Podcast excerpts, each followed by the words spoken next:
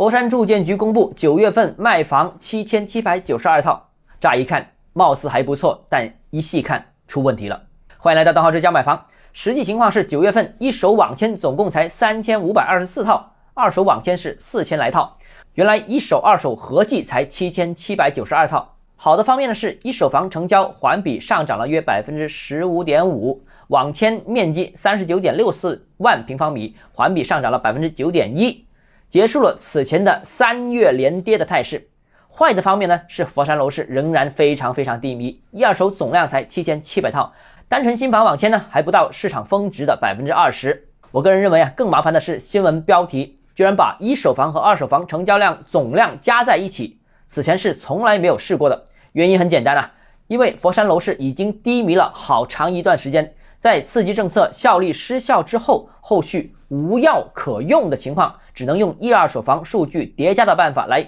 提振楼市。不过，低迷的佛山楼市还是有个别亮点的，比方说佛山的临广板块。近日啊，中海万锦豪园一套一百七十二平方的大户型，经过四十八轮的竞拍，最终以六百五十九万元成交，溢价百四十七万。折合每平方单价三万八千元。此前呢，这个项目二手房成交基本上都是在四万块钱以上。这个楼盘在佛山可谓是老牌的豪宅项目，房龄也接近二十年了，也能卖这个价格。当然也不止这个项目了，目前千灯湖不少在售楼盘价格也非常坚挺，说明好地段大户型目前仍然是佛山楼市的需求主流。哪怕旧一点，哪怕单价高一点，哪怕使用率低一点，也有很旺的需求。好，今天节目到这里。如果你个人购房有其他疑问想跟我交流的话，欢迎私信我或者添加我个人微信，账号是教买房六个字拼音首字母小写，就是微信号 d h e z j m f。想提高财富管理认知，请关注我，也欢迎评论、点赞、转发。